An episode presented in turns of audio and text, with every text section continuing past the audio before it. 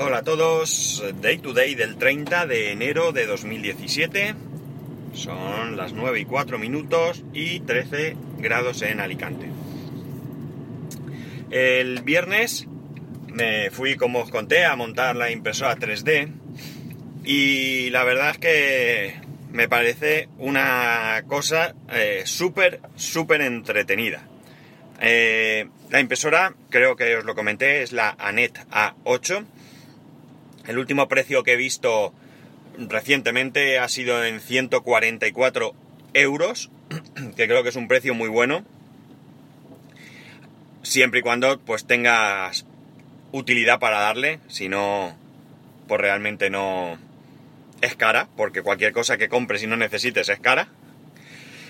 Y digo muy entretenida, veréis. La verdad es que eh, una de las cosas que, pude ir haciendo un poco por encima, sobre todo porque con quien estaba ya había montado una, una eh, BQ, ¿vale? Una BQ, una prusa igual, el misma, la misma idea, digamos, pues fue ir precisamente comparando esta BQ con la ANET. Y la verdad es que eh, dentro de todo, él me decía que le gustaba mucho más la calidad de la ANET que la de la BQ. Y estamos hablando que la ANET, como os he dicho, vale 144 euros, 150, 160, por ahí puede estar. Mientras que la BQ creo que está, pues no sé si son 300 y pico o algo así, no sabríamos decir. como mínimo el doble. Eh, mm, Todavía quedan cosas por montar, pero más o menos lo que llegué a montar fue lo que es el chasis. Una cosa que me puso un poco nervioso es que todas las piezas de, del soporte, eh, del chasis, vienen eh, en metacrilato. Entonces, resulta que para protegerlas vienen con un papel adhesivo que teóricamente no es difícil de quitar.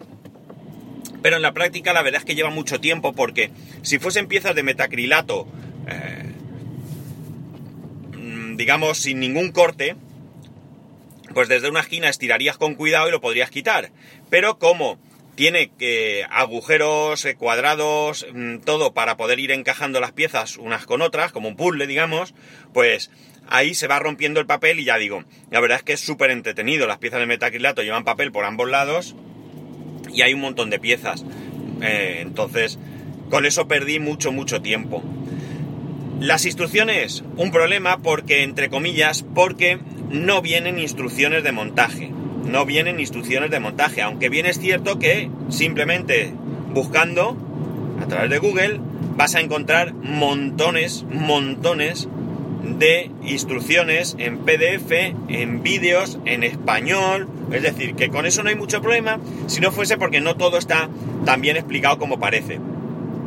Yo, a mí un vídeo no me pareció práctico porque tenía que ir visionando el vídeo y mm, me pareció mucho más práctico eh, buscar uno en, ya fuese a través de una web o en PDF o lo que sea. Encontré uno en PDF que estaba bastante, bastante bien. Pero tiene sus carencias y hay cosas que no están bien explicadas o cosas que faltan. Por ejemplo, había una cosa que había que montar y no te especificaba que, o sea, a ver, en cada página viene, digamos, una parte del montaje, ¿vale? Eh, un paso, digamos, ¿no? En ese paso vienen, te explican qué tornillería necesitas, qué piezas vas a utilizar, imágenes, son dibujos, no son fotos, con lo cual también está muy bien porque la, la claridad es bastante buena, en, en, algunos casos no, pero en general es bastante buena. Eh, pero, como digo, hay algunas páginas que tenían fallo. Y había un caso en el que había que montar algo y no estaban todos los tornillos que tenías que utilizar. De hecho, incluso yo diría que estaba mal. Ahora que recuerdo, porque decía que había que utilizar 10 tornillos de, un, de una longitud y no es verdad. Había que utilizar 8 de una longitud y 2... Eh, ¿Dos? Sí, y dos de una longitud mayor. Y claro, aquello no había manera de cuadrarlo. Además, era, precisamente casualidades de la vida una de esas partes en las que no se veía muy claramente cómo iban las piezas puestas. Se podía suponer, ¿vale? Y era muy fácil llegar a la conclusión de cómo iban. Pero amigos, como la tornillería no era la que tenía que ser, pues mm, ya dudabas de si la interpretación que tú hacías era la correcta. Al final, buscamos en un, en un, en esto en Google y encontramos unos vídeos, como digo en, español, y aquí es donde cambió. Los vídeos estaban también muy bien, porque aparte de enseñarte cómo se monta, eh, está sobreexpuesto en la tornillería que vas a utilizar. Y claro, amigos, así sí que fue un momentín eh, montar algo que era eh, súper simple, pero que... pero que como digo, al no estar muy muy claro, pues nos hizo perder mucho tiempo. Más o menos yo emplearía en montarlo, pues yo llegaría allí sobre las 10 menos algo o así, y sobre las doce y media o así pararía, una menos algo, una quizás. O sea, eh, eh, cercano a las cuatro horas estuve con la impresora. Y llegué a montar incluso motores eh, y, la cama caliente. Esta impresora lleva cama caliente, todo el chasis, etcétera, etcétera. Ahí ya tuve que parar porque ya había que irse. Y desde luego por la tarde del viernes pues no, no era plan de irme allí. Así que ahora buscar huequitos para poder seguir montando la, impresora. Muy, muy entretenido, muy entretenido. Desde luego ya no, ya no sé si personalmente, a ver, me llama la atención tener una. Mi hijo está, vamos, que me dice que cuando podemos ir a usarla. Ya él tiene claro que en casa, hoy por hoy, no es muy factible tenerla porque no tengo sitio, pero sí que quiere utilizarla. O sea, no sé, que realmente no sé qué idea tiene. Recordad que tiene 5 años y las cosas que pasan por las mentes de 5 años no tienen que ver mucho con las nuestras. Pero bueno, ya veremos. Eh, ¿Qué más cosas? El servidor me ha pegado un susto este fin de semana. Veréis, resulta que llego el sábado. El sábado, o. No sé si fue el sábado. Sí. No, no. El domingo por la mañana, perdón. Domingo por la mañana llego y voy a acceder al servidor para hacer unas cositas en Plex, eh, para instalar concretamente una cosa, y me encuentro que no puedo acceder. Pero no ya a Plex, sino al servidor. Lo intento, miro, nada, al final a través de la hilo, que gran cosa es la hilo, eh, mm, entro y compruebo que eh, el servidor está bloqueado. Me llaman. Me llaman del trabajo, seguro. Ah, un segundito, ¿eh? Bueno, mi, señora, que me llamaba, mi mujer. Bueno, pues, em, como iba diciendo, eh, me pongo, me encuentro que está bloqueado y eh, no tengo ninguna manera de poder reiniciarlo. La verdad es que me sorprende, pero no fui capaz, llamándome torpe. Pero no fui capaz, no sé si es que era muy, muy, muy, muy, pero que muy temprano y estaba dormido. ¿O qué? Pero no fui capaz de encontrar la manera de reiniciar desde hilo el servidor. Así que botonaco. Botonaco. Mm, cuando va a reiniciar, empiezo a oír uno de los discos duros que hace el típico sonido de la muerte. Ya sabéis, el clac, clac, clac, clac, clac, clac. Y me tiemblan las piernas. ¿Por qué?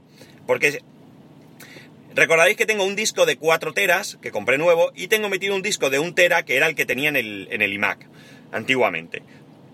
Si se me estropea el de 1 tera, si se me estropeaba el de 1 tera, no había mucho problema porque el de 1 tera eh, solamente lo utilizo para descargas. Con lo cual, si se estropea, lo único que tengo que hacer es o bien poner otro disco y configurar de nuevo, o bien poner ese disco, perdón, o bien pasar absolutamente de meter ningún disco si es que no tengo ganas ni disco y meterlo, hacerlo todo con el de 4 teras. Pero si se me estropea el de 4 teras, tenemos un problema porque ahí sí que tengo todo el multimedia, todas las películas, todo, y de eso sí que no tengo copia de seguridad.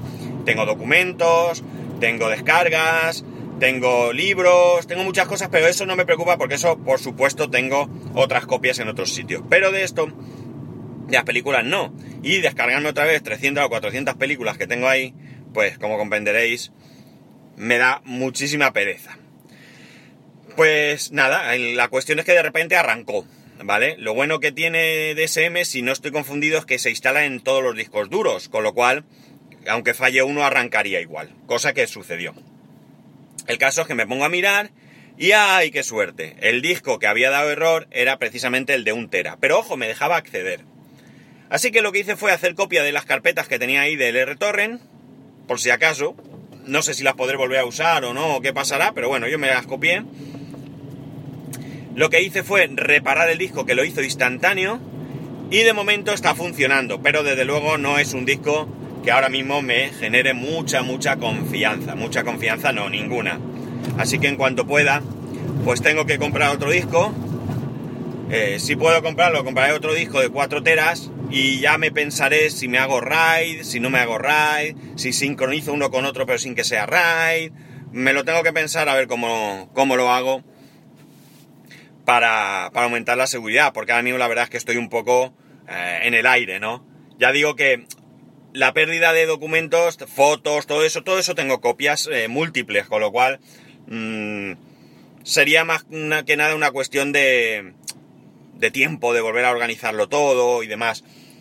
Pero las películas y la música que tengo, que la tengo de hace mucho tiempo y que cuesta, pues sí que, sí que lo perdería. Pero bueno, como digo, de momento he tenido la santa suerte de que se ha recuperado. Aunque ya digo, tampoco es que me fíe mucho del de Untera. Pero más que suerte que se haya recuperado, es que la suerte es que el que está dando problemas es el disco de Untera, que, vamos a ver, parece que algo le ha pasado a la tabla de partición o alguna cosa así, pero que ha podido reparar. Eh, tendría que pasarle algún test exhaustivo antes de seguir usándolo. Pero desde luego no tiene nada que ver con el otro disco, que es un disco, un Western Digital Red, que es un disco que está pensado precisamente para los NAS y para estar funcionando durante, durante todo el día. Así que eh, casi, casi, casi diría que es lógico lo que ha pasado. Y... ¿qué más? Y ya está que llego a mi destino, ha llegado a su destino, como dice aquel. Así que voy a aparcar y esto es lo que ha dado de sí el fin de semana. Esto es lo que ha dado de sí este fin de semana. Un susto, sobre todo un susto, porque vamos, cuando vi que el disco hacía ese ruido y pensé que pudiera ser el de 4 teras, vamos, temblaba hasta que hasta que entré arrancó y vi que era otro el que fallaba, ¡Uah! ¡Qué mal ratico pasé! ¡Qué mal ratico! Bueno chicos, que tengáis un buen inicio de semana, un buen lunes, ya sabéis, arroba spascual, spascual.es y nos escuchamos mañana.